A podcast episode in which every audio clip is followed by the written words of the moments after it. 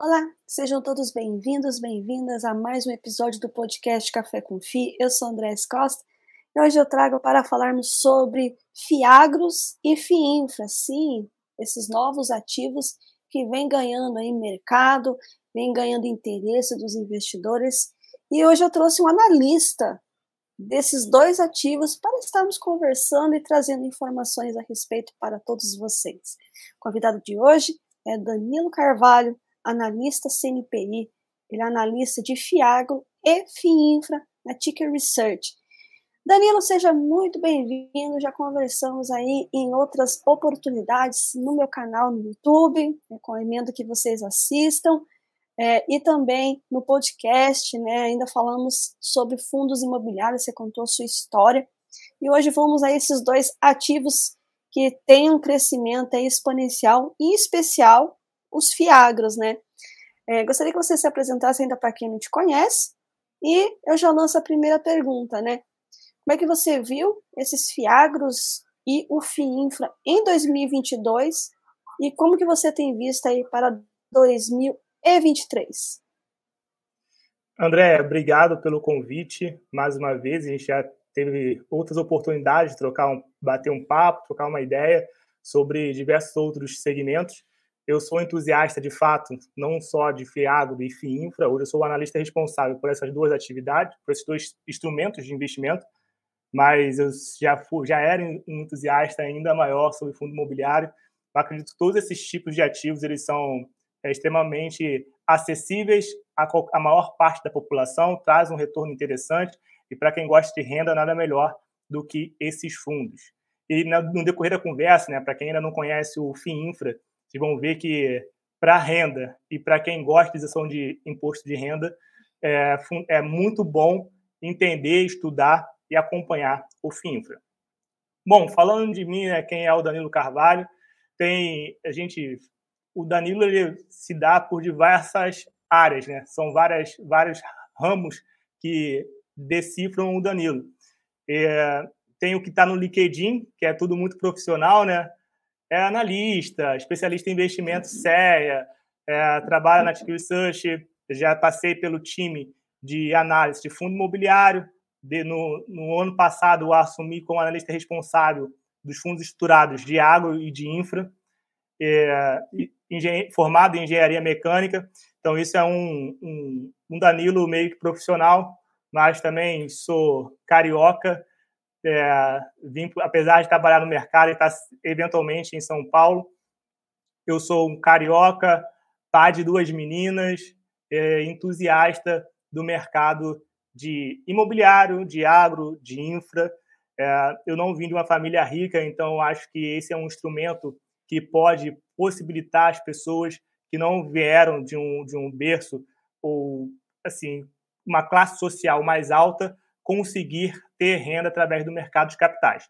Olhando por isso, para esse lado, né, eu tento também falar de forma mais simples possível, é, para que todos possam entender e ver que o mercado de capitais é para todo mundo, né, não apenas para um grupo específico. A gente consegue, é, qualquer pessoa, de fato, qualquer pessoa pode investir em fundos, ações, no mercado de capitais de modo geral. É exatamente, né, Danilo? Tem esse mito, né, ah, investimento é algo inatingível ou é para ricos, e não, né? Hoje nós temos uma acessibilidade não só de informações, mas também uma acessibilidade de você adentrar né, no, no, mercado de capitais, é, entender como é que funciona, é, diversificar de uma forma acessível a todos. É muito interessante e muito importante a gente estar tá sempre frisando isso. Claro que cada ativo tem as suas peculiaridades, e é isso que a gente vai começar a conversar a respeito, mas é, ele é muito democrático. Né? E as pessoas têm que tirar esses mitos, essas crenças de que não consegue ou é muito difícil. Não, é fácil hoje estar na palma da mão através aí de um do home broker é, no, no próprio celular em qualquer lugar que você esteja. Mas vamos agora falar, né? Como é que você viu os Fiagros, depois a gente vai falar como é que você viu os FIINFRAs em 2022 e o que, que você tem visto aí, claro, nós estamos aí gravando em janeiro esse episódio, Mas como é que você tem visto esse exponencial crescimento aí para 2023 para esses dois ativos? Então, assim, eu só para falar um pouco de um ponto que você levantou, né, do fato da, do mercado de capitais ser democrático. E exatamente é algo que eu também acredito e tento passar para a maioria das pessoas, que é um mercado extremamente democrático. Ele, para o mercado de capitais, não importa se você tem muito, pouco dinheiro, se você tem uma cota ou um milhão de cotas, você vai receber a mesma informação através dos mesmos meios, vai ser a mesma renda. Naturalmente, né, quanto maior o número de ações, de cotas ou que você tem investido, maior será o rendimento. Mas ele é dividido de forma igual e cada pedacinho recebe o mesmo valor. Então, a gente, é, dentro desse, desse grupo, né, às vezes tem esse olhar de que ah, só, fa só faz quem tem dinheiro, ou quem tem dinheiro é privilegiado. O mercado de capitais é um mercado extremamente democrático nesse sentido. Lógico que cada um busca a informação que é, de forma diferente, é, se interage de forma diferente, mas o, as informações são públicas e dadas para todo mundo de forma igual. Eu acho que esse é um ponto é, que vale destacar. É uma crença que deve ser a barreira que deve ser ultrapassada para aqueles que ouvem e acham que algum, alguém está sendo privilegiado por conta disso. É, parte disso também vem por conta de filmes, né? Tem alguns filmes de Wall Street que os caras passam a perna em todo mundo, eles têm umas informações privilegiadas, enfim. É, e traz um estereótipo de que, que também é, todo mundo que é do mercado de capitais é super rico, jovem, de carro, carro conversível, aquela coisa meio fora da realidade de algumas pessoas, né? fora da casinha. Aí a pessoa fica pensando, pô, isso não é para mim. Isso aí eu não nasci nesse, nesse ciclo, eu não sou desse meio. Mas a realidade é que, de fato, é um ativo democrático. É, acho que poucas pessoas sabem, não poucas, né? hoje a gente tem muito mais informação, mas algumas pessoas não sabem que você pode começar a investir com 10 reais, 9 reais, 100 reais e passar a ter renda por conta disso. Mas falando sobre a expectativa, que foi a pergunta que você me fez, a gente tem, olhando para olhando assim, o retrovisor, né? tem uma coisa que é uma expectativa, e aí é algo que eu falo e pode se realizar ou não se realizar. No entanto, existe algo que já é, é um fato. Nada que a gente faça vai mudar. Então, por exemplo, no ano de 2000, no ano passado, né, 2022, nós estamos aqui no início de 2023. Em 2022, a gente começou o ano, a gente tinha uns nove fundos listados. A gente terminou com 25 fundos listados. Iniciamos com 1,6 milhões, é, bilhões, milhões não, bilhões é, de patrimônio investido no Fiagro. Agora a gente já tem cerca, finalizou o ano com cerca de 10 bilhões. Então, não é o que eu acho que vai acontecer. Se olhando para trás, teve um crescimento exponencial, muito acelerado. E para o próximo ano, é, para o ano vigente, né, de 2023, é esperado que isso cresça ainda mais. E existem alguns motivos para isso. Primeiro, mais pessoas conhecem. É, tem muita gente que fica de fora, né, esperando o primeiro ano, esperando ter um pouco mais de histórico. Então, os, os nove fundos que começaram lá no início de 2022 já têm histórico de mais de um ano. No período de 2022, outros fundos foram criados. Então, você já consegue ver um histórico de oito meses, sete meses. Então, isso faz com que o investidor passe a ter um pouco mais de confiança para entrar nesse ativo. E, e amadureça o olhar para o agro também. É, porque no final do dia não é algo tão óbvio. Por mais que esteja no nosso dia a dia. Você sabe que você está é, comendo uma carne bovina, suína, tá comendo uma ave, que está chegando legumes na sua casa.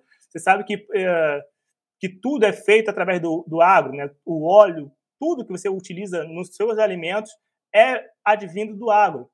É, você sabe que para que existe uma plantação, que existe uma, uma safra, você sabe que existem vários fatores do agro, mas é, a análise disso não é trivial. Não é algo que está no nosso dia a dia, não é algo que uh, as pessoas conseguem é, visualizar como é feito o ganho disso, que é um pouco diferente do fundo imobiliário. o imobiliário é muito simples, porque uh, existem várias pessoas que conhecem uh, alguém que já colocou casa para alugar, ou a própria pessoa colocou uma casa para alugar, ou então ela foi inquilino. Então ela sabe que existe um imóvel, alguém entrou ali, está pagando, esse dinheiro cai em um local, que é o fundo, e o fundo distribui. E aí você sabe o risco. Naturalmente você sabe o risco. Você sabe o risco que existe um risco de vacância né, daquele lugar ficar vago e reduzir a receita. E que quando fica vago, tem IPTU e tem condomínio. Isso é o dia a dia da pessoa. A pessoa, é quase, a pessoa, a pessoa alugou uma, um apartamento, ela é quase uma gestora já, só que de um único imóvel. Então, ela, então fica muito mais claro e fácil você comunicar e a pessoa conseguir visualizar aquilo. O agro já tem alguns pormenores que você precisa entender melhor. Então, é, olhando para o que ocorreu no ano passado, o que está ocorrendo agora, é assim, eu falei de 25 fundos, são 25 fundos listados, fora os que não estão ainda é, listados, que já, já, já iniciaram ali o processo para se tornar um fundo listado e não foram ainda, ou que não estão sendo negociados, estão passando um período ali sem ser negociado, ou de lock-up, enfim. É, eu estou falando dos 25 já negociados. Fora os setipados, não sei se todo mundo conhece, mas existe uma possibilidade também do fundo ele não ser listado, ele ser setipado, ou seja, ele passa a ser negociado no, em balcão. Ao invés de você comprar no home broker, você vai precisar entrar em contato com o seu assessor, informar que quer comprar ou quer vender aquele determinado ativo. Então, é, esse número de 25 fundos não retrata assim a realidade de, da quantidade de fundos que a gente tem é, disponível no mercado. Mas eu estou falando dos listados que a maioria das pessoas podem ter acesso de forma mais simples. É, acho que nem todos têm assessores, outros fazem investimento por conta própria, enfim. É, então, o mercado ele está super aquecido para isso. É, a, a representatividade do PIB frente ao agro ele é imenso. Então, assim, está 27%. Tá e, e aí, se você faz uma comparação, a gente tem um fundo imobiliário que é muito maior que o FIAGRO. Porém, também é muito mais antigo. É, então, não tem como fazer uma comparação nesse sentido. É, mas o, o, o que repre, o, o, o, setor imobiliário representa uma fatia menor do que do PIB que o agro representa. Enquanto a fatia do PIB é, do setor imobiliário representa ali 17%, uh, o, o agro representa 20, 25%, 27%. Então, a gente vê que a gente tem uma representatividade dentro da produção do país para o agro muito grande. O agronegócio é um setor que é muito resiliente. Então, independente, assim, a gente já, já viu uh, diversos momentos em que tivemos crises econômicas e que o país foi basicamente sustentado pelo agro. Sim, se o, o, o agro fez com que o, o PIB continuasse em um patamar menos pior. Então, assim, é, é um tipo de. é um segmento que precisa de, de investimento, ele é intensivo em capital, ele, ele precisa de muito capital para rodar, e nós temos uma capacidade muito grande de melhorar isso. Então, a gente já faz, a gente já compõe 25% do PIB, nós já somos grandes exportadores de grãos de modo geral, café, milho, soja. A gente é um exportador é, amplo. E nós temos a possibilidade de melhorar nossa produtividade, nos tornar mais eficientes. Para isso, precisa de mais capital investido. Então, a gente, anteriormente, assim, é, o Fiago ele teve início em 2021. E aí algumas pessoas falam assim, é, pô, mas esse ativo é muito novo é muito novo, eu prefiro ficar de fora e tal. A questão é, o Fiagro, ele é novo, o instrumento Fiagro é novo, mas o financiamento para o agronegócio já ocorre há muito tempo. Então, talvez nesse sentido, e é algo que eu de fato sugiro, é que uh, ao escolher um Fiagro, você olhe com muita cautela quem é o time de gestão que é algo que a gente já fala no fundo imobiliário. Cara, você tem que conhecer o gestor, tem que conhecer a casa, o time de gestão, porque no final do dia é ele que vai tomar a ação com o seu dinheiro. Mas para o Fiagro, que é um, que é um instrumento mais recente, né? o, o mercado de capitais está começando agora a financiar o agro. É extremamente importante ter no time de gestão alguém que já teve essa experiência com o agro, de analisar, de financiar. Então, é, dentro do, do segmento FIAGRO, a análise de quem é o time de gestão é extremamente importante. Assim, tem que ter tanto de um lado, assim, eu, eu vejo que dois pilares, né, então olhando para o time de gestão, falando especificamente de time de gestão, na minha visão é um, um tipo de análise fundamental, importante, e que você olha o seguinte: essa casa já tinha experiência em fundos listados? Sim, tinha experiência de fundos listados, consegue fazer gestão de crédito. Ok, então é um ponto positivo. Essa empresa, essa, esse fundo, trouxe alguém do agro para auxiliar na tomada de decisão, na análise do crédito de agro?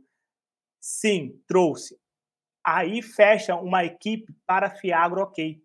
Porque eu tenho alguém que sabe e entende como funciona o mercado de capitais, e eu tenho na outra ponta alguém que sabe e entende como funciona o agro. Quais são os fatores climáticos que podem é, trazer problemas para aquela empresa, o que uma ação que aquele, aquele produtor rural, que aquela cooperativa, que aquela revenda está tomando, que ao, aos olhos de quem só analisa crédito é ok, mas para quem trabalha no agro sabe que pode ter, trazer um problema.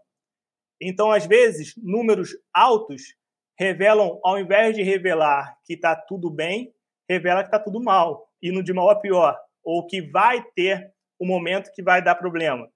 É, revenda é um exemplo disso, né? O percentual, a margem operacional de revenda, a margem operacional de cooperativa, elas são margens operacionais baixas. É isso, ela não agrega muito valor, ela distribui insumos, é, recebe por isso, então ela, ela faz ali basicamente o meio de campo. De fato, não é para ter margem operacional alta. A margem operacional dela ela é baixa. Se uma, se uma revenda está com uma margem operacional muito alta, está tendo um lucro líquido muito alto, não significa que ela é a única esperta do mercado, não. Significa que talvez ela esteja arbitrando, ela não está travada na compra e na venda.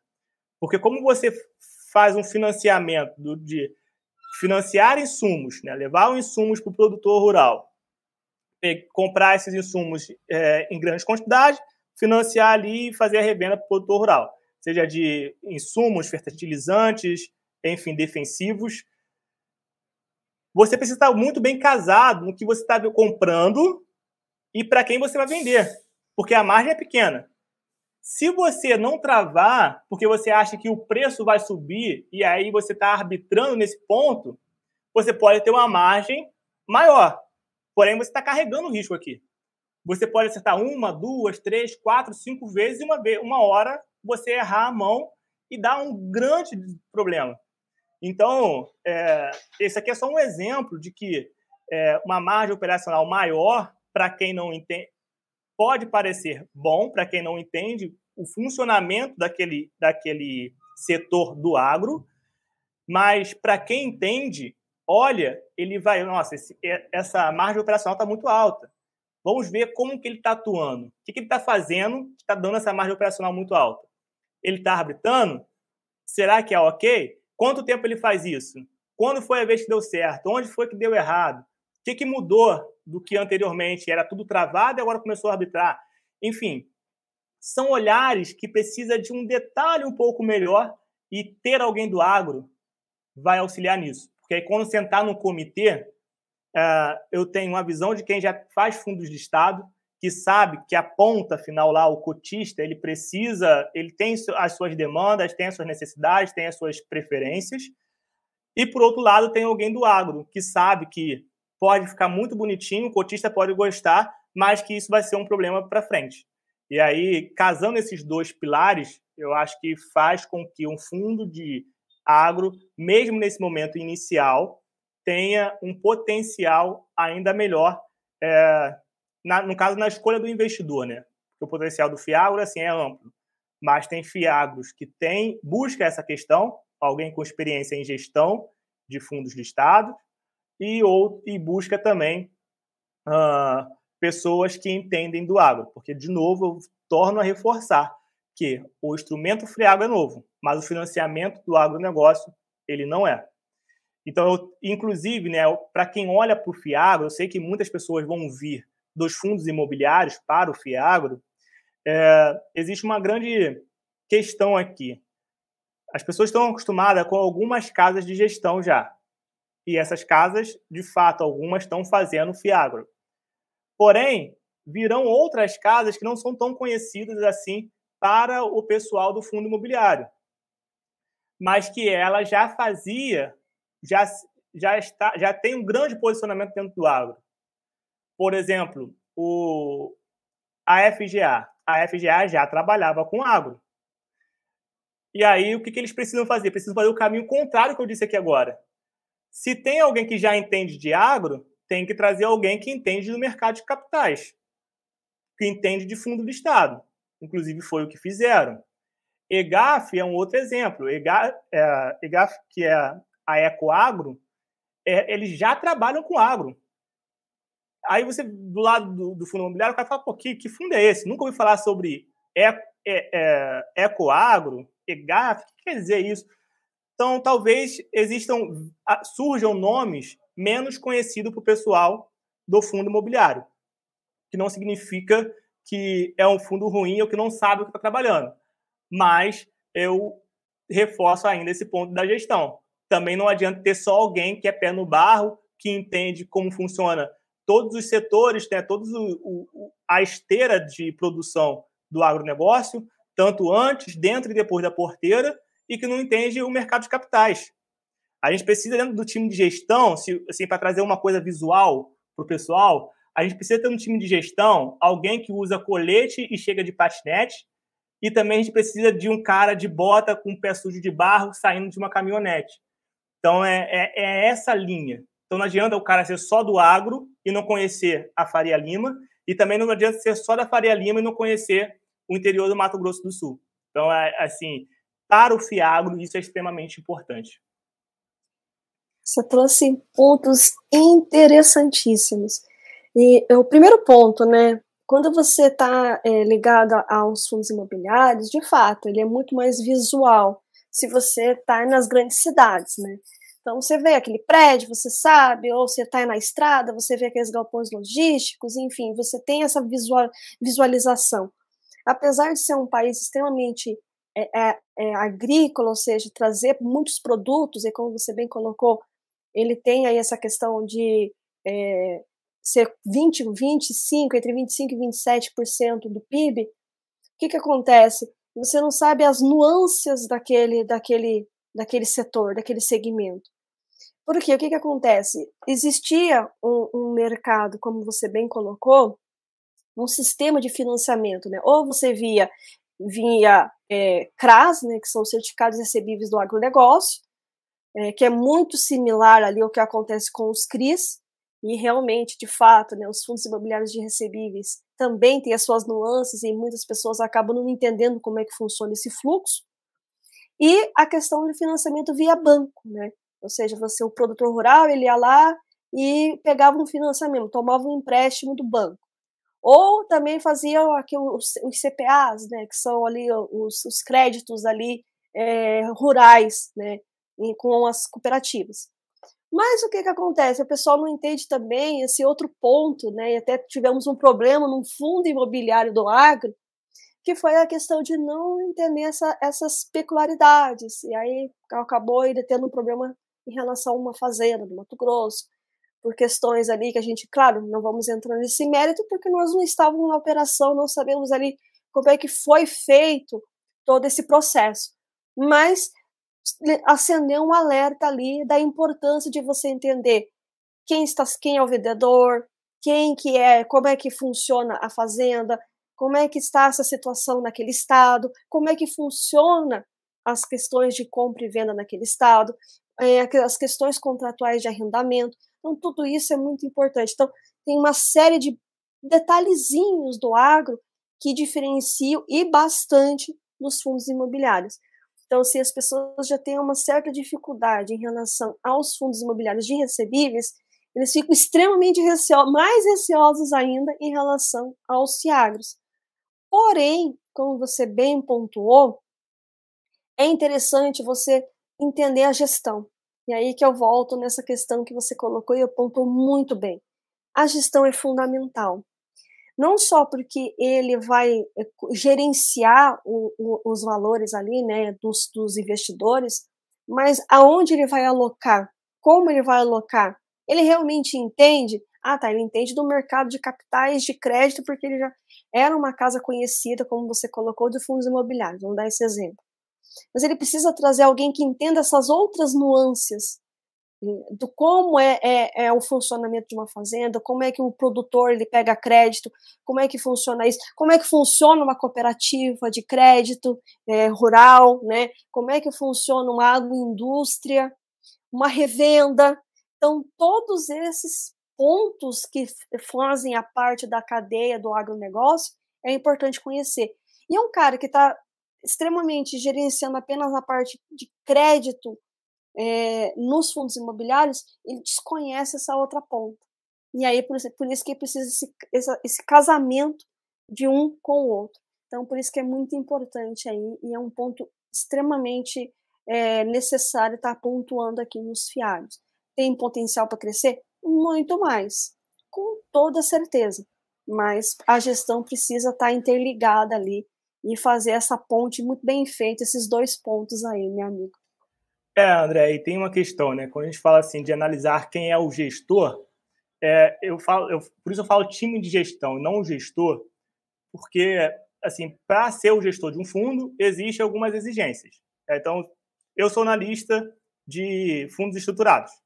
Porque eu sou, eu sou analista que assino isso. Por que eu sou analista que assino isso? Porque eu tenho as certificações necessárias e autorização para fazer isso. Porém, existe um time aqui na Ticker que trabalha para puxar as informações, para auxiliar a minha análise. Então, é, quando a gente olha para o fundo é, imobiliário, fundo do água, enfim, fundos de modo geral, quando é uma operação entra na carteira, não é assim simplesmente o gestor que você conhece a cara dele, que tem a certificação, é, que acordou um dia e falou: não, vou comprar tal, botar ali 2 milhões em algum, alguma, algum CRA. Não é assim.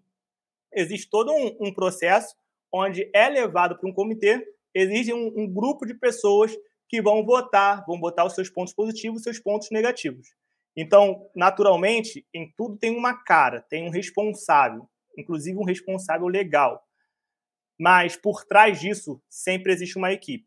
Então, a equipe é fundamental que tenha esse know-how. Exatamente, é como você falou, né? Nós vemos a cara do gestor, mas nem sempre conhecemos quem é o time que está ali fazendo essas análises que são fundamentais, que vão fazer com que realmente ele tome a decisão. Não. Geralmente Passou em todos os crimes. Ou o gestor ou o RI, né? Então, quem é o RI, RI o RI geralmente comunica bem, fala bem. É, de algumas casas, boa parte delas dos RIs também são sócios, então acaba aparecendo muito, mas é, fazer um trabalho de curadoria um pouco mais aprofundado, eu acho super interessante. Inclusive, aqui a gente faz nossos relatórios, né? E nos meus relatórios de análise de um ativo específico, eu faço questão de colocar o time de gestão, que está mais envolvido naquele, naquele fundo, especificamente. Então, por exemplo, pode ser que dentro do daquele fiagro ou de algum fundo, é, tenha um gestor para uns três, quatro fundos, que é comum acontecer. Porque, como eu falei, existe a necessidade da certificação. Então, por exemplo, cara, existe um gestor para todos os fundos de, de, de, crédito. Então, se for um fundo imobiliário de recebíveis, ele é o gestor. Um, um FIAGO, ele é gestor. Um FIINFRA, ele é o gestor. Mas para cada um desses existe uma equipe olhando para dentro. Então, na, na, nos relatórios de análise que a gente faz aqui da Ticker, é, pelo menos no que eu sou responsável, eu sempre coloco lá quem é o time de gestão. Não só a cara que a gente vê na live de vez em quando, mas também é, quem compõe e quais são, foram as experiências passadas deles. Já trabalhou é, no banco, no segmento de infraestrutura, já trabalhou no banco, no segmento do agro, já financiou, já de fato trabalhou numa cooperativa, já trabalhou numa trading? Aonde, da onde você veio para compor isso? Só veio da, da FGV, da INSPER e, e Faria Lima? Precisa desse cara, mas se for só pessoas nesse perfil, não adianta, porque é porque pensa igual, fala igual, se veste igual, anda de patinete igual e o ativo tá, tá lá, é, que, que exigem é, expertise, experiência, comunicação até diferente. Exatamente. Cada um tem a sua, seu linguajar, cada um tem a sua expressão. E como a gente né, comentou, cada um tem a sua expertise, então é importante também estar tá mostrando aí quem está por trás ali, auxiliando nessa tomada de decisão. Mas agora, né, mudando um pouquinho do Fiagro, vamos para o FIINFRA, né, que é um pouco menos conhecido, mas também tem ali é, tomado corpo e, consequentemente, mais investidores vêm se interessando. Quais são as peculiaridades desse, desse, desse tipo de, de ativo? Quais são as expectativas que se tem para ele? Ainda mais agora que nós trocamos a, a gestão governamental. Como é que fica esses tipos de ativo também, Danilo? Então, o FII Infra ele também é um ativo que tem um grande potencial de crescimento. E os motivos são óbvios. A infraestrutura do país não é boa. Então, naturalmente, é, quem está nos ouvindo já passou por estradas ruins, seja é, na relação onde realmente mora ou fazendo uma viagem. É, Para quem mora na capital, isso não é tão latente assim, é, a questão do saneamento e do tratamento de água. Mas se você afastar só um pouco dos grandes centros, você vai ver que a, o abastecimento de água ele é escasso, que o tratamento de esgoto ele não é um dos melhores. Então, a gente precisa ir muito é, melhorar e evoluir em infraestrutura. Então, até dando um passo atrás, né, falando para que todos fiquem na mesma página sobre quais são os setores que a gente fala de infraestrutura. Então, a infraestrutura, a gente está falando de energia, tanto de geração, distribuição, transmissão, é, de saneamento, tratamento de água, tratamento de esgoto. A gente está falando de é, transporte, e aí tanto aeroporto, é, rodovias, você já você passa por uma rodovia, paga pedágio, e isso faz parte da infraestrutura. É, aeroportos, acabei de citar, enfim, essa toda essa ferrovias, que é algo que a gente precisa e muito é, melhorar essa matriz ferroviária que é muito pequena hoje no país e poderia auxiliar nessa eficiência. Que inclusive, né, tem uma eles estão tem uma sinergia muito forte entre a, a infraestrutura, a logística que o país nos dá para que a gente continue sendo o, o, um dos maiores exportadores mundiais é, e para ganhar escala. Porque se, se, a, se a infraestrutura ela não atende à produção, a, a, o crescimento do agro, a gente vai ter um gargalo nesse ponto. Porque se eu estou muito bem dentro da porteira ali, é, tornando o minha, meu plantio mais eficiente, é, com tecnologia, né, fazendo com que, a, usando melhores sementes, cuidando melhor da terra é, e extraindo a, uma cultura melhor, quando eu falo cultura, independente do cultivo, né? Se eu extraio um milho melhor, extraio uma cana melhor, naturalmente ele, ela traz uma renda, ela, ela rende mais sobre as suas funções. Então, existe uma diferença entre um quilo de. Assim, você pode, diferente do que a gente imagina, né? Eu tenho uma tonelada de cana de uma região, de uma fazenda, sobre que utiliza uma tecnologia, um plantio e eu tenho uma tonelada de cana de outra fazenda, de outra região, que utiliza outra tecnologia, outro, é, outras sementes, enfim. Essas toneladas elas não são iguais, elas não são vendidas a preços iguais, elas não, não, extra, não são extraídas a, a, a mesma quantidade do ativo, enfim, não, vai, vai gerar menos açúcar e menos álcool uma do que a outra. Vai gerar, enfim. Então, por mais que o peso seja igual, por mais que seja a mesma quantidade, talvez em unidade, talvez tenha, o custo fixo tenha sido igual, uma produz mais do que a outra. É, e isso a gente pode melhorar com tecnologia. Mas agora, se eu melhoro em tecnologia, mas eu tenho uma lentidão no transporte disso, uma lentidão é, na logística que faz chegar no, no consumidor final, é um gargalo.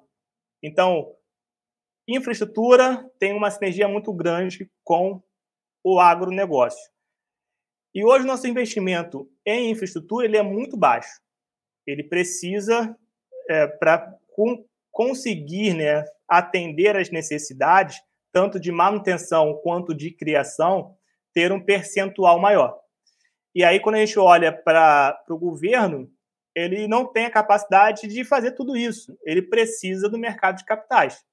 Então, a gente entra onde é financiando uma necessidade do país que faz com que o país tenha um PIB maior, mas também não tem como subsidiar, não tem como subsidiar tudo, não tem como gerir isso tudo.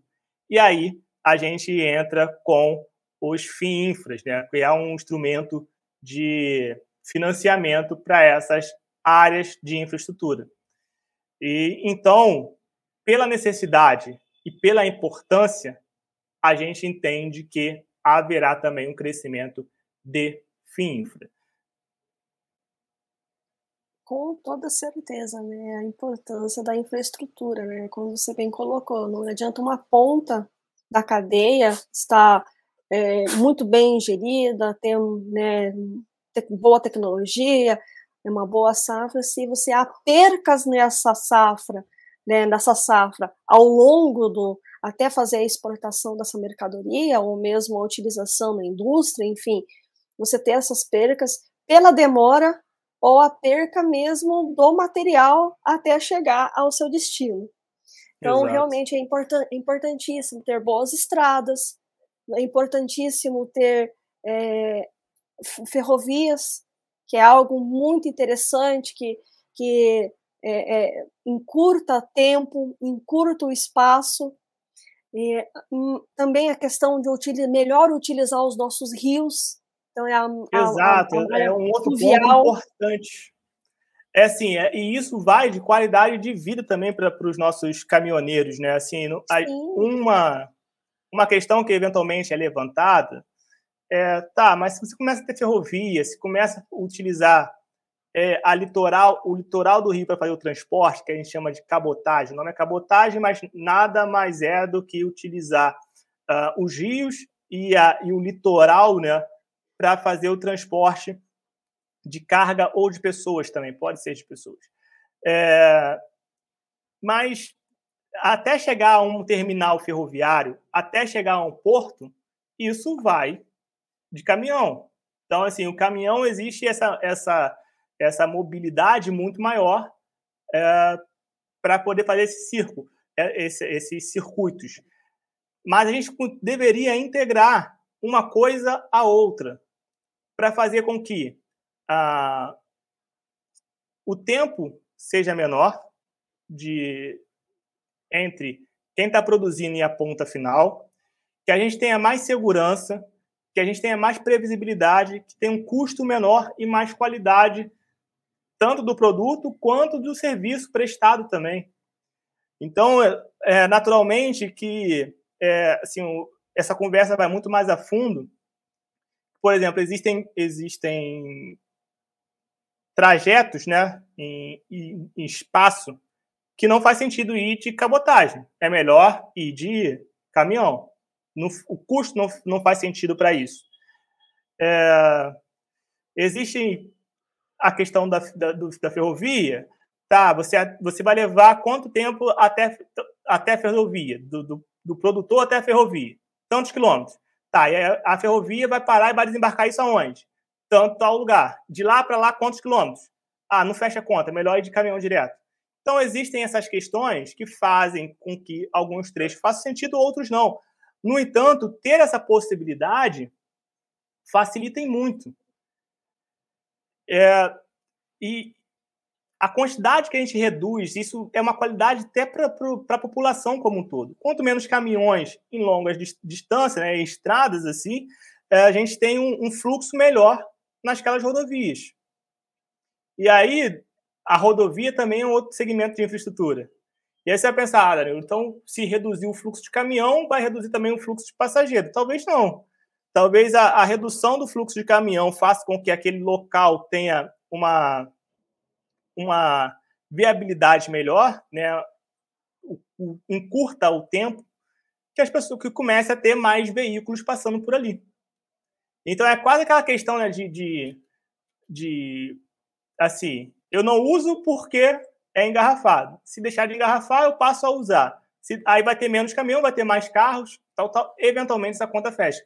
Lógico que não é para todas as rodovias, isso é uma questão, como eu falei, é muito mais profundo do que isso.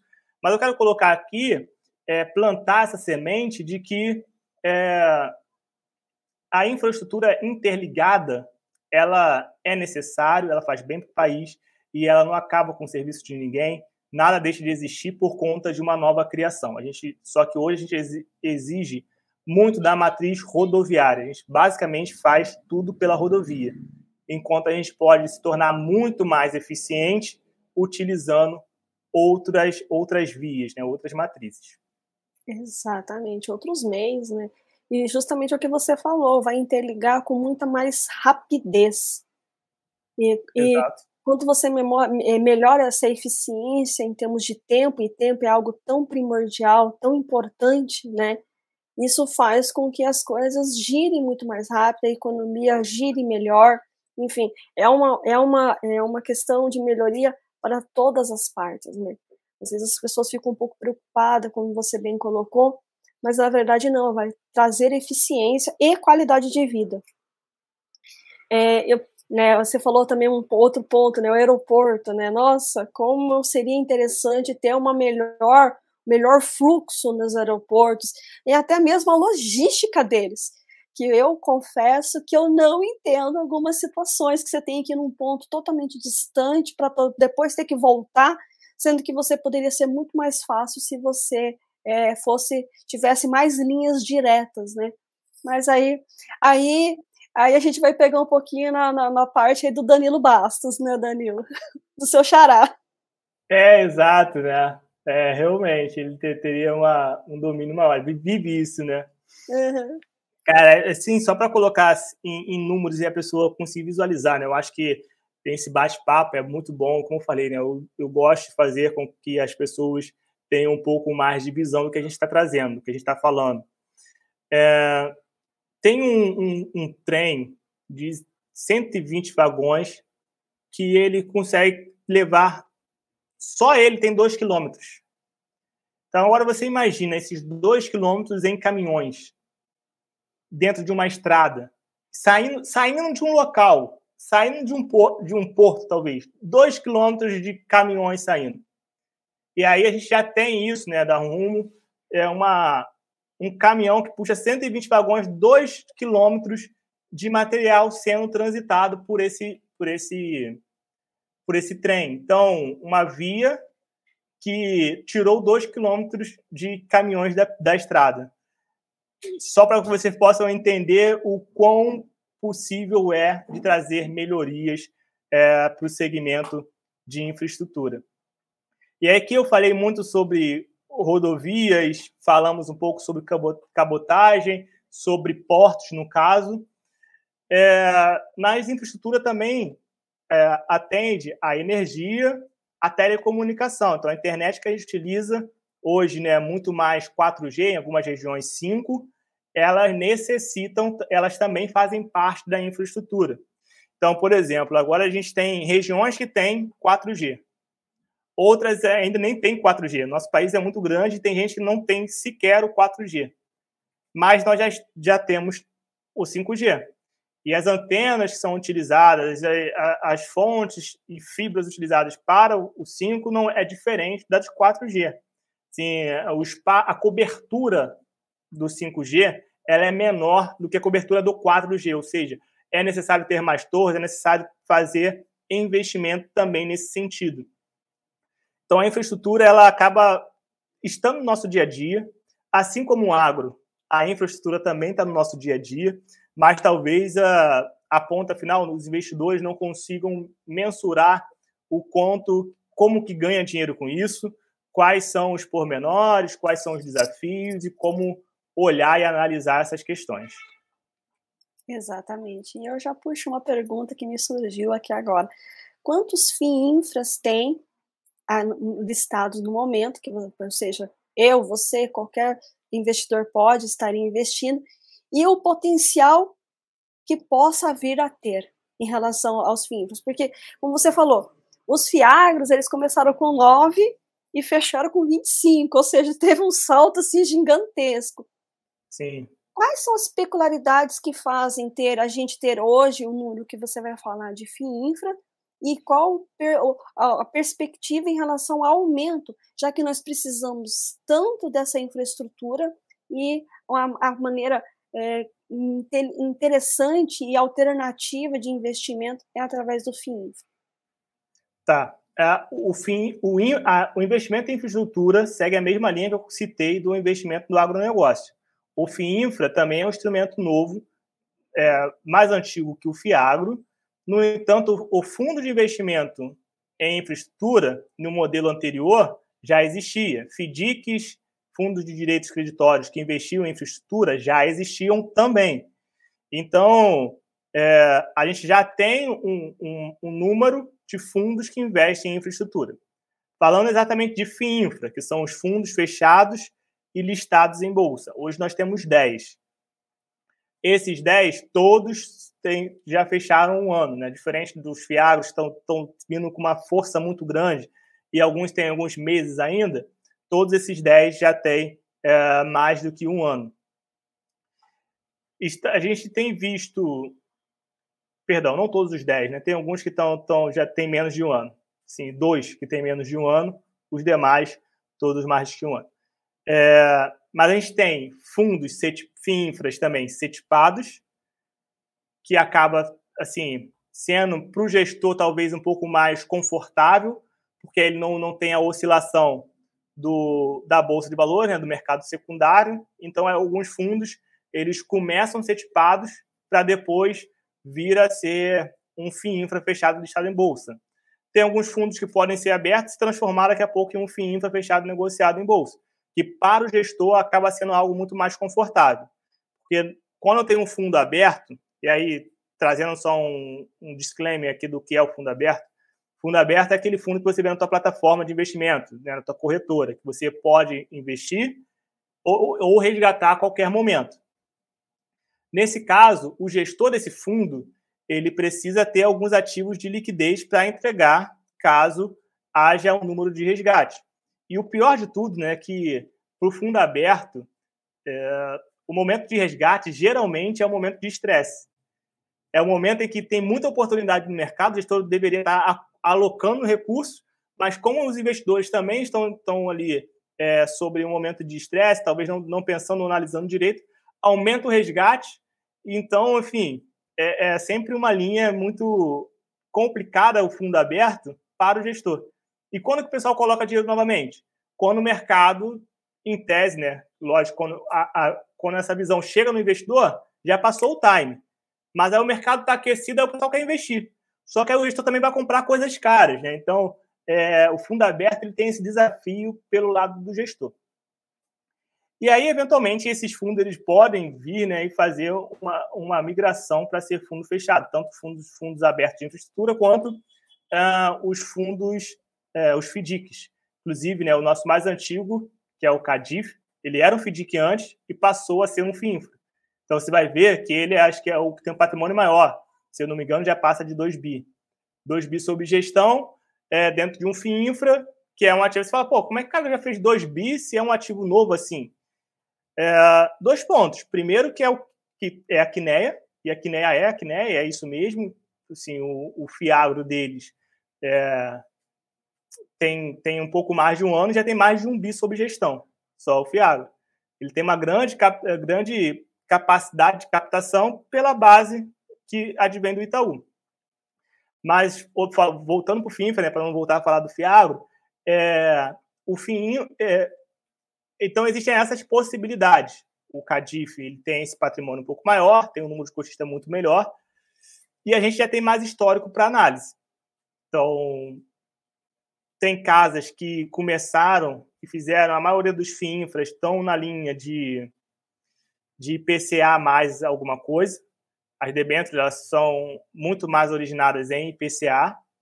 Tem fundos que estão querendo, estão vindo para fazer meio que um contrabalanço a isso e quer ser, por mais que compre IPCA, seja totalmente redeado e faça se exponha ao CDI.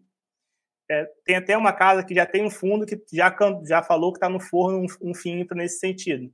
Então, é, a gente vai ver o crescimento nessa linha também de FIINFRA, às vezes até mesmo de uma, de uma mesma casa tendo mais de um FIINFRA no mercado. Assim como a gente vê no fundo imobiliário, uma única casa ter mais de um fundo listado em bolsa. Muito interessante, né? E muito necessário, né? Então, ou seja, quanto mais é, FIINFRAs vierem aí para estar tá, é, fomentando né, essa infraestrutura tão necessária para o nosso país, é importante que isso venha acontecer e que aumente, né? É, como você falou, né? Então, temos 10 aí listados, mas aí a possibilidade de um aumento significativo aí nos próximos anos. Muito interessante aí.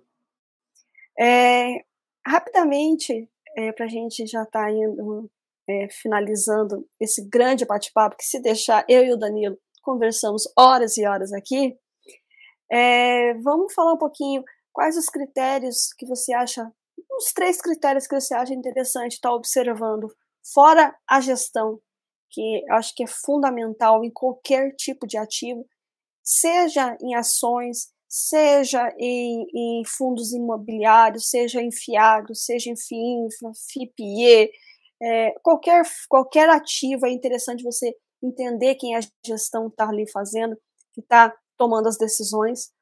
É, mas três critérios para escolher um FIINFRA e três critérios para escolher um FIAGRO que você acha interessante, tirando a gestão. Tá. É, tirando gestão, mas seria de fato o primeiro que eu iria falar.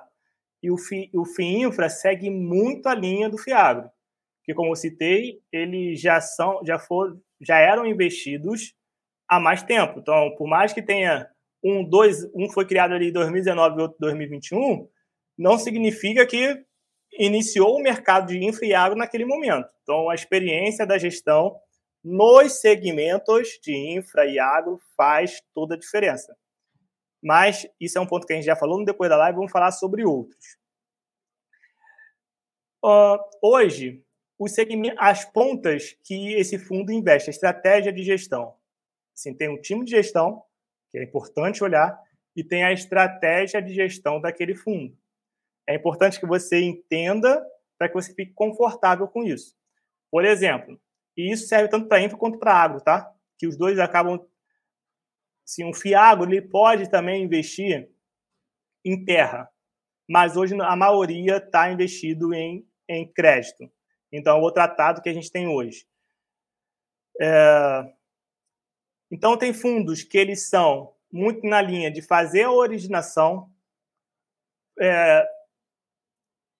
atuar no mercado primário, comprar as debêntures ou os, as CRAs, os títulos de dívida, com, uma, com alfa maior e carregar. E fazer eventuais giros no futuro. Muito comum, tanto no um, em um quanto no outro.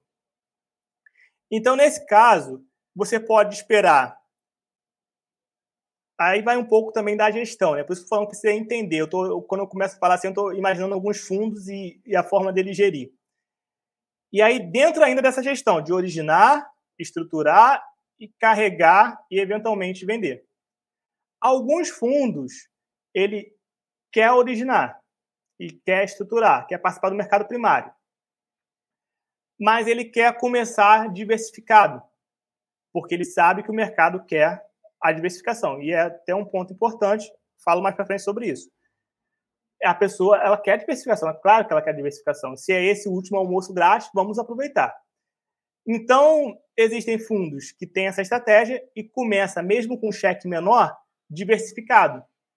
Aí ele pega uma parcela pequena de um, de outro, de outro, entrando junto com outros plays no mercado primário, porque ele não tem cheque suficiente para ser diversificada e participar da estratégia de originação. Então, ele vai em conjunto com outros players, ah, pegando ali o mercado primário. Já outros fundos, eles preferem iniciar concentrado, mas ter, entrar com mais um parceiro ou dois, ou então pegar aquela, aquela, aquele título de dívida por completo, onde ele vai, vai conseguir é, fazer análise, vai ter mais voz dentro daquela, daquele, daquele conselho. Não que ele precise sentar na cadeira do conselho, isso, não, isso é para equity. Mas quando ele tem toda aquela dívida e ele originou, ele consegue taxas melhores, ele consegue exigir uma documentação mais, mais profunda, porque assim, uma coisa é uma securitizadora falar os documentos padrões para a gente analisar são esses. Outra coisa é um time de gestão querer originar um título de dívida. Ele fala o seguinte: olha, eu vou ancorar, eu vou comprar toda a dívida, desde que a gente que, que passe pelos nossos critérios. Então, ah, não é comum pedir esse tipo de documento. Tudo bem, mas nós estamos originando, nós vamos ancorar, nós vamos dar esse dinheiro todo, nós estamos com cheque em mãos, mas a gente precisa analisar isso, isso e isso. Então, na originação, a pessoa, é, assim, a gestão tem mais poder de análise e de exigências de modo geral. E alguns preferem iniciar um pouco mais concentrado. Quer dizer que um está certo ou está errado? Qual é? Não, não tem isso. Tem formas de atuar diferentes, estratégias adotadas diferentes. E aí o, gest... o, o, o investidor ele precisa entender qual é a estratégia daquele fundo e está confortável ou não.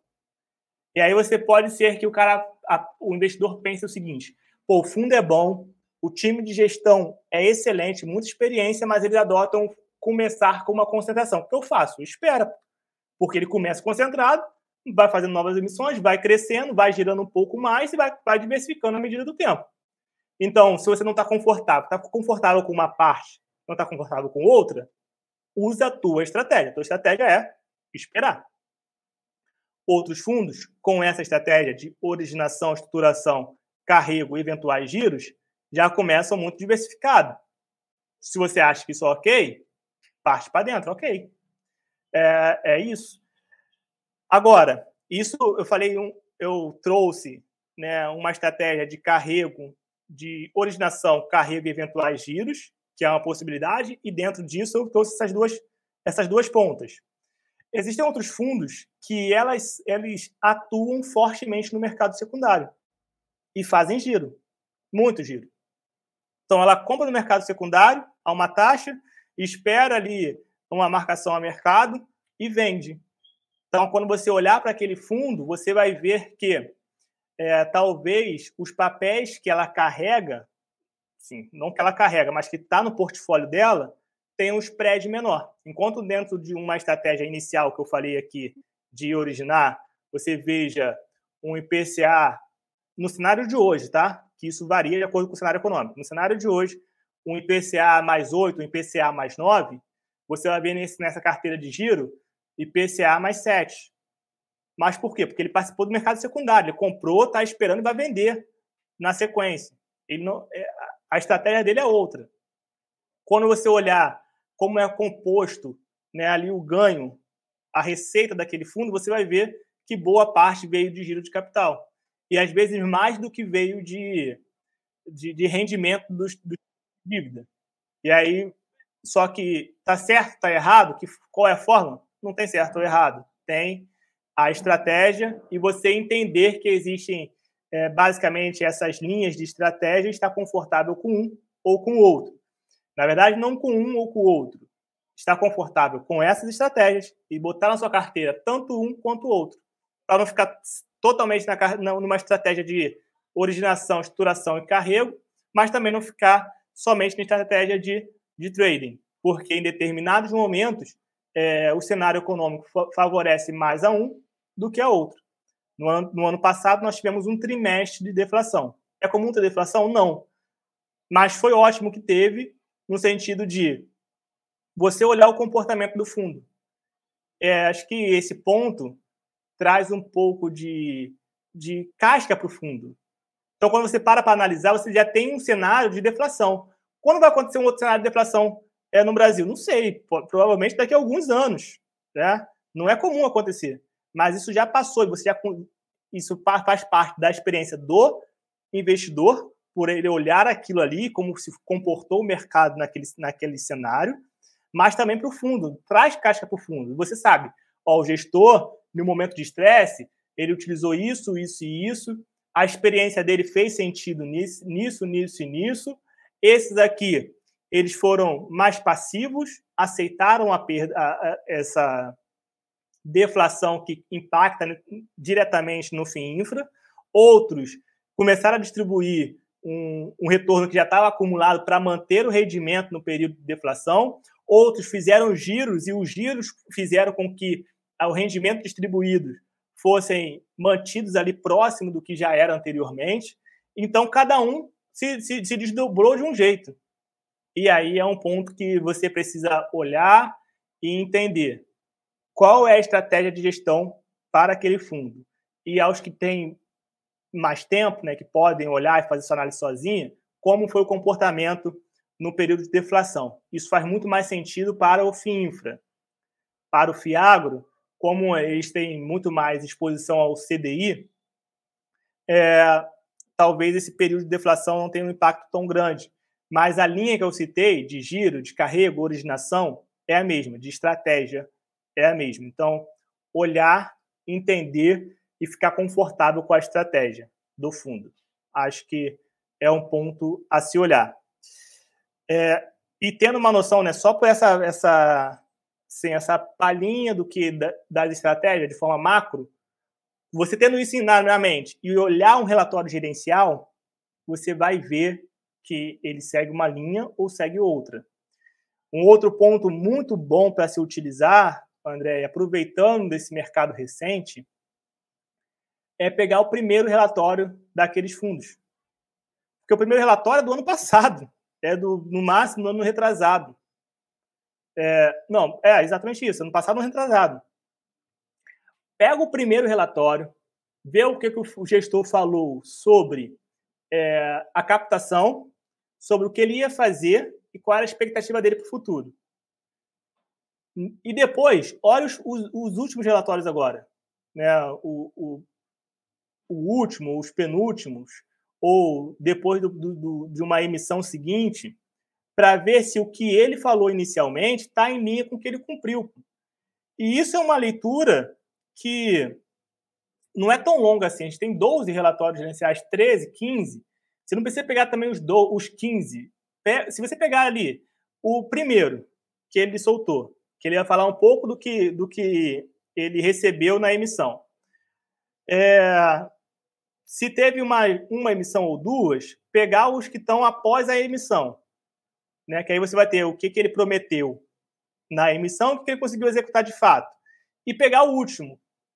Só nessa linha do tempo, assim, mesmo que pulando, você vai conseguir ver e analisar se o que ele prometeu no início do fundo está em linha com o que está aqui chegando no final. Se não está em linha, aonde nesse caminho ele mudou de ideia, que pode é, ele teve flexibilidade para olhar o cenário econômico e falar: olha, é melhor a gente não ir por esse caminho agora, fazer tal coisa, e depois que, que tiver uma, uma calmaria no mercado, nós estamos passando por um momento de muitas incertezas, eu volto para uma estratégia mais nessa linha. Os fundos do agronegócio fizeram isso de forma é, bem ativa para alguns que têm um, um tempo maior. Existem alguns fiagros que iniciaram muito posicionado em IPCA lá no final do ano anterior, lá no final de 2021, e finalizaram o mês de 2022 totalmente CDI. Então, isso é uma flexibilidade que o gestor teve e ele vai explicando por que, que teve, por que, que mudou, enfim. Então, acho que esse olhar, né, de olhar a estratégia, esse aqui é um, um outro ponto já, né, que é de olhar um pouco o relatório lá do início, aproveitar que é um ativo recente, olhar o primeiro relatório, o que, que ele pensa. Nesse primeiro relatório vai ficar já um pouco claro é, qual estratégia ele utiliza, dessas que eu citei, de carrego, de giro, de, enfim, originação. E você consegue ter uma análise melhor. A gente faz essa, esse relatório. Geralmente eu faço o relatório de análise pensando todo nessa, em todas essas perguntas, né? Então, quando eu faço lá o relatório de análise, além do, do da, da, experiência do time de gestão, que eu já citei que eu coloco lá, quem é a cara do gestor, quem é a cara do time de gestão, do time de análise, é, eu coloco também as emissões. Quando foi a emissão, é, quanto estava buscando captar, quanto de fato captou, quantos investidores é, entraram nessa, nessa, nesse tipo de emissão. Porque aí, com, com o passar do tempo, você, por mais que você é, agora fica mais fácil porque a gente tem um ano. Mas com o passar do tempo, é bom você olhar para trás e ver como esse fundo era, ele era bem quisto ou não pelo mercado, como é que foi a emissão, ele conseguiu é, realizar de fato essa emissão, não conseguiu, teve emissões que foram canceladas porque não teve adesão ou porque o time do, do, do gestor não foi boa, porque tem essa questão também, né? Não é só porque uh, não conseguiu o um mínimo, mas por que, que não conseguiu o um mínimo? Talvez será que utilizou o time correto? Por que, que alguns que fizeram alguns meses antes fizeram a captação total, incluindo o lote adicional, e algum teve cancelamento porque não atingiu o lote mínimo, ou porque viu que o, que o momento não era favorável? Então, são pontos que a gente acaba olhando e analisando. Né? Se você tiver tempo e quiser ser você mesmo analisar, é, sugiro que faça isso. No nosso relatório de análise do ativo, a gente acaba trazendo isso exatamente para responder essa, essa, essa pergunta. Então, a gente já falou sobre duas coisas, né? Time de gestão, estratégia. Dentro da estratégia, a gente ramificou algumas coisas e a importância de ler o relatório gerencial partindo do início, né? Do início do fundo e o que está mais recente. Outro fator, diversificação. A diversificação no Fiagro, é, ela se dá não apenas em setores, mas também em geografia. Por que isso? Porque nós, na ponta final, o que nós estamos falando é de um de, do nosso dinheiro a céu aberto, né? É uma cultura que está a céu aberto. Ou seja, os efeitos climáticos podem afetar na produtividade daquele ativo, daquele grão, daquela cultura. Então, se eu tenho uma diversificação de estados, né, uma diversificação geográfica, as chances de ter uma quebra de safra ela é menor para mim porque se acontecer uma, um evento na Bahia, por exemplo, que ela, assim, a gente está com três anos de lalinha aí sofrendo com esse, com esse efeito climático. A Bahia tá, não é de alagar, mas está já três anos, dois anos alagando direto. É, então, talvez o sofrimento que, que tem numa região Nordeste, a depender do, da, da, do efeito climático, a região Sul não sofre. Então, se eu tenho uma exposição tanto no sul quanto no nordeste, eu, eu consigo balancear mais esse risco, eu consigo mitigar esse risco para que eu tenha uh, uma saúde financeira um pouco melhor nesse sentido. Então, a diversificação, tanto no setor, porque no setor, olhando para o setor, tem aquela questão. Talvez uh, uh, o momento da, de, de açúcar de etanol não seja o melhor do mundo, assim, historicamente os melhores. Mas eu também tenho soja, então vai segurando que enquanto um está indo muito, muito mal, o outro está indo muito bem. Então, se eu tenho uma diversificação do, das culturas, né, do setor que eu estou investindo, isso também auxilia. Então, não apenas olhando a diversificação do setor, mas também a diversificação geográfica. Existem fundos que são mais temáticos, falando de Fiagro. Finfra não, Finfra, todos eles acabam diversificando a carteira nos segmentos. Vou falar um pouco de Fiagro, depois eu falo um pouco de Finfra, tá bom? É, e qualquer coisa você me corta, que a gente já está aqui um pouco mais de uma hora, mas você botou dois temas, a gente vai ter que vai, vai falando aqui, tá? É, falando de Fiagro, então, é, é, possível que tenha um fundo temático, ou seja, ele é um fundo só de, de revenda, ou só de corporativas e revendas, um fundo só do sucro alcooleiro, ou seja, açúcar e etanol. E aí, nesse caso, vai ter pouca diversificação setorial, mas a, a diversificação geográfica continua sendo muito importante. Então, segundo ponto, primeiro falei de estratégia, segundo ponto, diversificação. Para o, para o fim, fim infra, no caso, a, a, geografia não é tão importante quanto no Fiagro, porque vale muito do que é, da necessidade daquela infraestrutura para aquela região do que de fato é, o efeito climático. O efeito climático ele acaba afetando em alguns pontos da infraestrutura, por exemplo, o, a geração solar ou geração eólica. Se está se tá ventando, mas existe um efeito climático que faz ventar mais ou faz ventar menos. Então, pode ser que, que tenha esse desafio. Assim como se está tá chovendo, se está chovendo mais, a gente tem uma incidência solar menor, que também diminui a, a produtividade, né, a eficiência da captação da geração de energia. Então, a, a, a diversificação geográfica é importante também na, na, na, no setor de infra, mas não tão importante quanto no Fiagro. Então, de, olhando para o Fiagro, vai ter muito mais diversificação setorial. O que eu quero dizer com isso? Vai ter um segmento de, de, de geração de energia, vai ter um percentual de transmissão, um percentual de rodovia, percentual de portos, percentual de telecomunicações. Então, essa diversificação é importante também para que você tenha é, maior, né, mitigue o risco. No final do dia é isso. Reduza o risco daquele segmento. Falei dois. Terceiro, liquidez é um ponto importante para o, o Fiagro ainda mais, porque tem muitos novos e com pouquíssimas liquidez. Então, a gente fala de liquidez no fundo imobiliário. Eu, se, você pegar os livros mais antigos para ler, naturalmente eles vão estar falando de liquidez. Toma cuidado com a liquidez, toma cuidado com a liquidez, precisa ter liquidez. Só que hoje já não faz tanto sentido você. Não é que não faz tanto sentido. Todos estão muito líquidos. Então, todos estão. Sim, não todos, mas a gente tem, sei lá, quantos fundos imobiliários a gente tem? Sei lá, uns 400? Não sei quantos a gente tem, mas é, acerto, né? Assim, mas é por volta disso. 400, dos 400, 200 são, têm liquidez superior a 2 milhões. Então, você tem muito, muita possibilidade de fazer, é, escolher bons ativos e olhar isso por último, e que naturalmente é, tem muita chance de ser, de, de passar no teu checklist. Mas olhando para fundo Fiagro, que é novo, não é tanto assim. Então, existem fundos que são até ok, mas ter pô, 60 mil de, de liquidez diária é muito ruim. 80 mil, 300, 200 mil de liquidez diária, é algo ruim. Aí você fala, Danilo, eu não investo 200 mil. Você não, pessoa, mas e, e os demais, né? Então, se for com pouca liquidez e sem formador de mercado, aí que piora tudo de vez, né? Então, tem, tem, acaba sendo um ativo que pode ter uma volatilidade maior. Não por conta do teu aporte, mas por conta de aporte de outros players.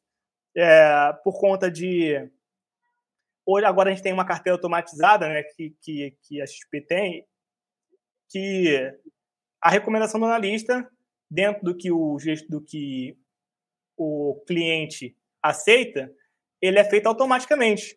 Então, e lógico, claramente que eu, como analista, não vou recomendar um ativo de baixa liquidez, mas não, eu não sou todos os analistas que estão, que estão nessa carteira automatizada.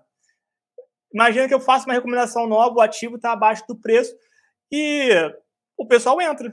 E aí não é, vai, como vai entrar um grupo de uma vez só, já baixa a liquidez, já, já eleva o preço, já reduz o preço, se for uma recomendação de compra ou uma recomendação de venda.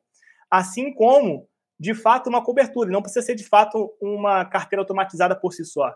Se eu, eu aqui faço minha cobertura, tenho minha carteira recomendada. Se eu insiro uma, uma, um ativo de baixa liquidez, acaba tendo a possibilidade dos leitores daquele, dessa carteira começar a investir e aí elevar ou reduzir o preço. Então, hoje, talvez é, mais para frente, assim como o fundo imobiliário, seja uma questão que não seja um divisor de água, mas hoje, principalmente para o Fiagro, é. Então, eu falei sobre esses pontos, né? São, já foram quatro. Um, a gente falou durante a conversa, que era gestão, falei de estratégia, é, diversificação, liquidez. São pontos fundamentais, né? ou seja, o ativo precisa ser líquido, caso aconteça alguma, algo ali no meio do caminho. É interessante que ele tenha uma liquidez até para que você possa fazer uma negociação mais rápida, e é isso que difere, seja nos fundos imobiliários em relação a um imóvel, seja é, na, questão do FIAGRO em relação a um equity ou mesmo ao crédito. Então, você tem que ter essa, essa liquidez, você, essa rapidez para você converter as cotas em, em dinheiro. Tem a questão da gestão que a gente já comentou, acho que é fundamental, e entender as teses e, as estratégias, né? Cada estratégia ela vai trazer um, um, algum tipo de resultado, né? E se esse resultado está em, alinhado com o que você é, realmente deseja e, e espera da ativo.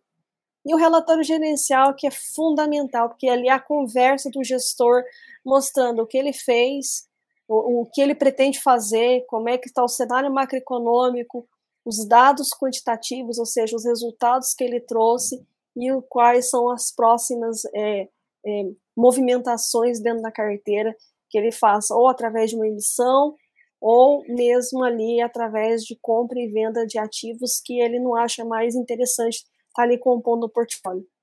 Então, aí é uma, algo que você falou muito interessante, ou seja,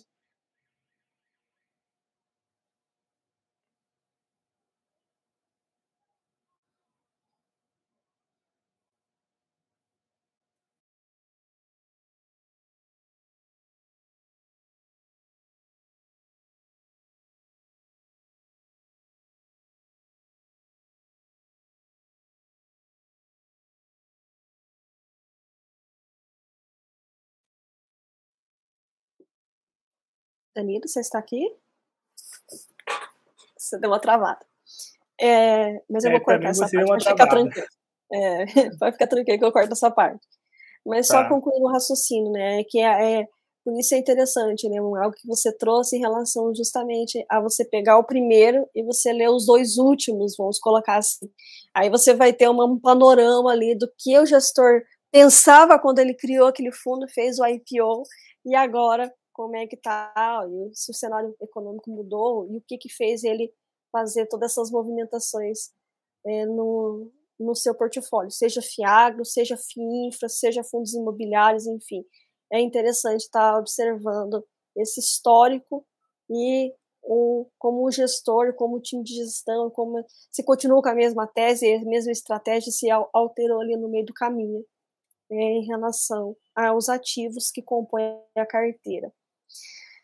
Danilo, já chegando aí aos finalmente desse grande bate-papo, é, mais uma vez gostaria muitíssimo de te agradecer por você ter aceito meu convite, sempre muito solícito, e sempre que é, eu falo, Danilo, vamos bater um papo aqui, vamos trazer um conteúdo, sempre muito disposto. É, gostaria que você, né, não só essa leitura e essa, essa visão né, de cada ativo, mas também uma indicação de um livro para entender o mercado de capitais, para entender, é, essa, ter essa mentalidade de investir.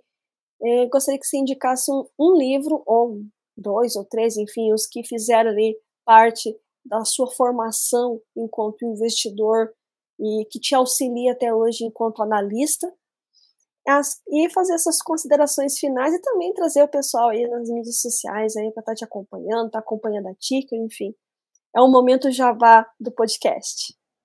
Boa. É, assim, eu falo um pouco da, da rede social, já falo para a gente finalizar. Eu estou tanto no Instagram, arroba Danilo Carvalho BR. A gente tem lá o nosso canal da Ticker, né? No canal do YouTube da Ticker, inclusive, tem alguns vídeos sobre FIINFRA, conversa com o gestor. Vale muito para quem quer investir, principalmente em FIINFRA. Tem é, gestor do CADIF, do BODB11, Juro 11, assim, na maioria dos fundos estão lá. É uma conversa que a gente abordou vários pontos e vai fazer com que você entenda melhor quem é o gestor, qual é a estratégia. Alguns vídeos que eu fiz explicando sobre alguns pontos que, para quem investe, faz muito sentido. Por exemplo, o mercado o, a marcação a mercado, como é que o gestor ganha dinheiro com isso. Até porque, como a pessoa fala assim, ah, a, a taxa foi amassada, a gente está ganhando dinheiro. Falei, mas se está caindo, como é que está ganhando dinheiro? Se está caindo, é para estar tá perdendo dinheiro. Mas não, existe essa possibilidade, eu expliquei lá. Expliquei, a gente já tem, tem vídeo explicando a diferença entre fundo imobiliário, FIINFRA, FIPE, FIINFRA, enfim, tem uma série de vídeos explicando, tentando ser o mais didático possível. Como eu falei, a minha ideia aqui não é fazer tese de doutorado, a minha ideia é fazer com que o maior número de pessoas entendam a informação. Então, vale muito a pena ver esses vídeos por lá. É, tem o meu próprio canal no YouTube, né, Danilo Carvalho. Eu vou, sim, acho que trazer um pouco mais de informação de giro da semana na, no canal é, próprio, porque ali acaba não, não, não poluindo. O canal da TIC é que faz cobertura de outras questões também, não só de FIINFRA e FIAGRO, mas também de ações, de REITs, bonds, enfim, tudo. Tá? A gente tem, faz uma cobertura completa sobre diversos ativos. E no Twitter também, uh, o Twitter é um nome diferente, até, até que vi aqui, é Danilo, arroba, aliás, arroba Danilo, né? Perdão, tem que ver. Que eu não consegui o Danilo Carvalho BR. Infelizmente. Ah, tá. Arroba um, número um, Danilo Carvalho. É isso. É, então, essas foram as redes sociais. Falando sobre livro, tem um livro, dois livros que eu acho ótimos, de fácil leitura para qualquer pessoa ler. Então, Sim, existem outros livros mais técnicos, de leitura um pouco mais cansativa, que é mais pesquisa. Mas a gente. Eu acho que nessa, quando, sempre quando me perguntam sobre indicação de livro, eu, quero, eu me coloco no lugar ou entendendo que nós não somos uma população não leitora. Então, a maioria das pessoas não tem o hábito de ler. E aí a pessoa ouve isso daqui, fala: Nossa, bate papo maneiro, é, gostei do jeito dele falar, gostei de onde veio, acho ok, vou ler o livro que ele quer, que ele está indicando. Aí ele me pega um livro de 600 páginas, pô, cheio de pesquisa, cheio de gráfico, ele não consegue entender, é cansativo para ele. Então, sempre como fazem esse, esse, me pedem essa indicação, eu falo sobre um, mas hoje você pergunta falando que poderia falar mais de um, né? Veio um outro livro também em minha mente que são são ótimos de fácil leitura e que agrega muito valor. Todas as pessoas que eu indiquei e que leram agradeceram. Então, primeiro deles, O Homem Mais Rico da Babilônia. Ele não vai falar do mercado de capitais, ele não vai falar sobre FINFA, não vai falar sobre FIAGO, mas vai falar sobre planejamento, sobre é, como lidar com o dinheiro e com as outras e quais outras áreas que envolvem o dinheiro, tanto a área familiar, como negócio, quanto a sua própria vida. Então, ele vai te dar ali um norte baseado em uma história, que as pessoas acabam conseguindo similar melhor isso. Então, existe uma história que mostra é, esse caminho. Inclusive, ela, ela, começa de fato assim, né?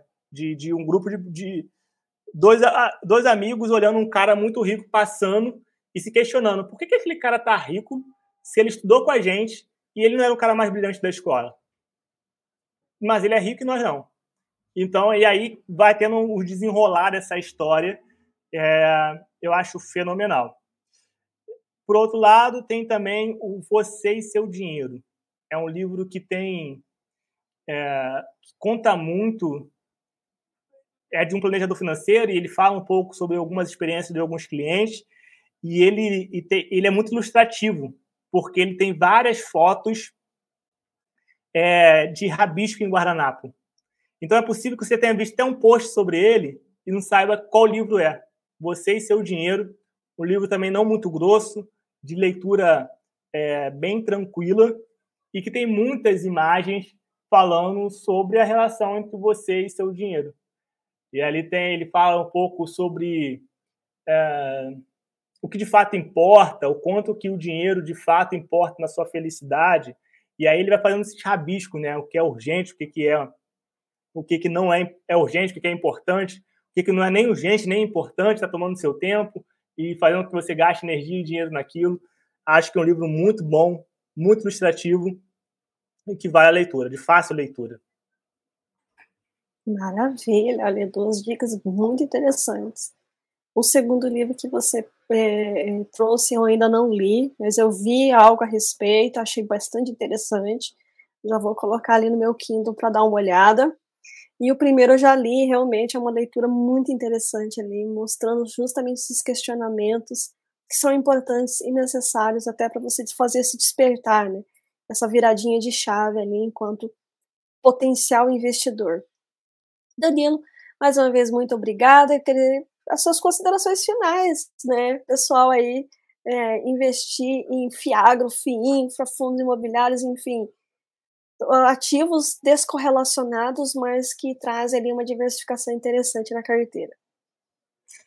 Não, a gente acabou tratando bastante assuntos que fazem o, o FIINFRA e o FIAGO ter uma, uma qualidade muito grande. A diversificação é um fator extremamente importante, nós falamos isso para, o, para a gestão de um fundo, mas para a tua carteira, no final do dia, você é o gestor da tua própria carteira, né? do teu próprio portfólio, do teu próprio patrimônio. É importante ter diversificação também. Então, apesar de ser todos eles um, um, ativos de renda, ou seja, que você vai começar a investir agora, no mês seguinte você começa já a receber renda, são investimentos que a ponta final deles são segmentos muito distintos e que dentro desses investimentos distintos existem ainda um subsegmentos distintos também. Então, essa diversificação faz com que você reduza o risco da sua carteira e que, por mais que você, é, um fundo, tenha tido algum tipo de problema muito grande, por essa diversificação, não só é, em relação ao número de fundos, mas também nos segmentos e subsegmentos de cada um deles, faz com que você tenha uma possibilidade menor de erro. É, eu falei, eu acabei nem citando, né, apesar de ser, eu falar em todas as lives, o FIINFRA, assim como o FIAGRO e fundo imobiliário, ele é isento de imposto de renda no, no rendimento. Mas não apenas nisso. Caso você tenha ganho de capital no FIINFRA, você também é isento. Então, acaba sendo um ativo muito interessante, porque você é totalmente isento nesse sentido. A gente já está aqui uma hora, é porque a gente está uma hora e vinte a gente botou dois temas e aí não dava para aprofundar muito nisso, né? E no fundo de infraestrutura, é, os ativos que mesmo não sendo é, incentivados ou sem a isenção, quando entra dentro do fundo de infraestrutura, eles passam a ter essa isenção. Então isso faz com que a gente, o FIINFRA, ele consiga ter um, uma renda maior sobre um ativo que no mercado rende menos desde que ele esteja enquadrado dentro de algumas normas. Não dá para a gente falar sobre isso hoje mais, mas se quiser a gente trocar uma ideia só sobre FIFA, só sobre FIAG em dado momento, aqui eu estou à disposição para falar com vocês sobre isso. E para quem acha muito interessante, quer investir em fundos imobiliários, quer investir em ações, quer investir em câmbio, em dólar, FIAGO, FIINFRA, mas naturalmente tem um emprego, não tem como te analisar tudo isso, a gente tem um serviço de carteira recomendada, não só de fundo imobiliário, FIAGRO e FIINFRA, mas também de ações, outros fundos de investimento, multimercado, renda fixa, uh, como é, investimento no exterior. E, e nele a gente acaba trazendo um relatório sobre essa questão, sobre a nossa ótica e, como falei, dentro desse nesse sentido, a gente tem analistas responsáveis por isso que assinam todos esses relatórios mas existe uma grande equipe aqui por trás que está analisando esses ativos. Então, é, a chance de você ter uma boa análise de uma equipe ela é muito grande. Não que você não tenha capacidade de fazer sozinho, mas é, a gente só faz isso o dia inteiro e somos várias pessoas fazendo isso o dia inteiro.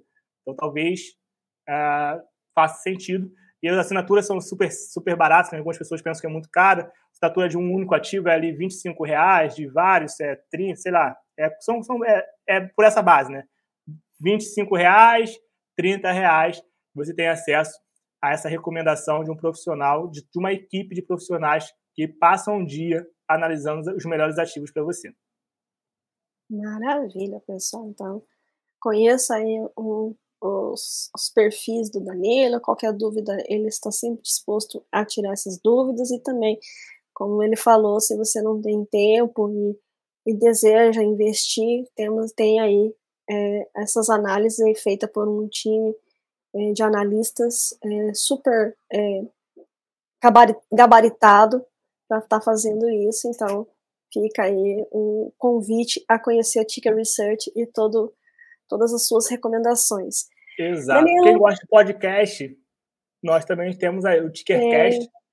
Tickercast também eu troquei uma ideia com, com alguns gestores de FIINFRA, de FIAGRO. tem o Danilo, que já fez várias, entrevistas com vários gestores de fundos imobiliários. Matheus, que é analista de ações, também já foi lá conversar com algum, alguns players de, do mercado de ações. Então, acho também que vale a pena. Pessoal aí que, que curte fazer uma caminhada ouvindo alguma coisa, fazer, fazer academia ouvindo algo. Nosso podcast, tanto no, no, nos streams de áudio, né? Spotify, Deezer, Apple Store, Apple Store não, né?